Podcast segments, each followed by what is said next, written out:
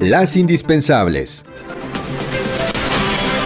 Muy buenos días, este 9 de febrero de 2021, una misión de la Organización Mundial de la Salud en Wuhan y expertos chinos dieron a conocer este martes el informe que documenta que el coronavirus es de origen animal y que surgió en diciembre de 2019, por lo que no es de laboratorio. Según el grupo de expertos que se encuentra desde el 14 de enero en la ciudad china para estudiar el origen del virus, no hay evidencia de que hubiera transmisión de COVID-19 antes de su detección en diciembre de 2019 2019 en Wuhan. Los expertos afirman que la teoría de que el COVID-19 pudo generarse en un laboratorio y posteriormente expandirse debido a un error es extremadamente improbable.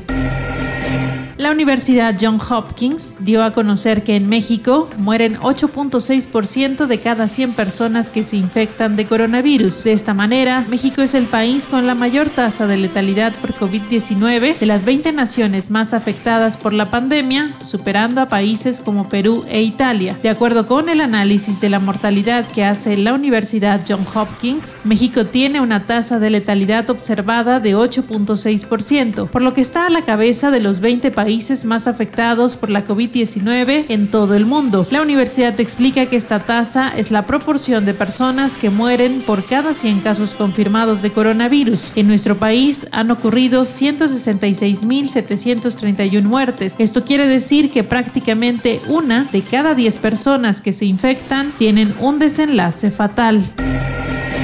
Tras el regreso del presidente Andrés Manuel López Obrador, una vez recuperado de COVID-19, desde la oposición, el presidente nacional del PRD, Jesús Zambrano, calificó como inadmisible y una falta de respeto a la ciudadanía que el mandatario insista en no usar cubrebocas con el argumento de que ya no contagia y vuelve a poner el mal ejemplo a la ciudadanía desde el gobierno. El líder del llamado Sol Azteca sostuvo que es su terquedad lo que lo ha llevado a situar la batalla en el terreno del lo político y no una solución de fondo de la crisis sanitaria en nuestro país. Un avance informativo de Agencia Central de Noticias.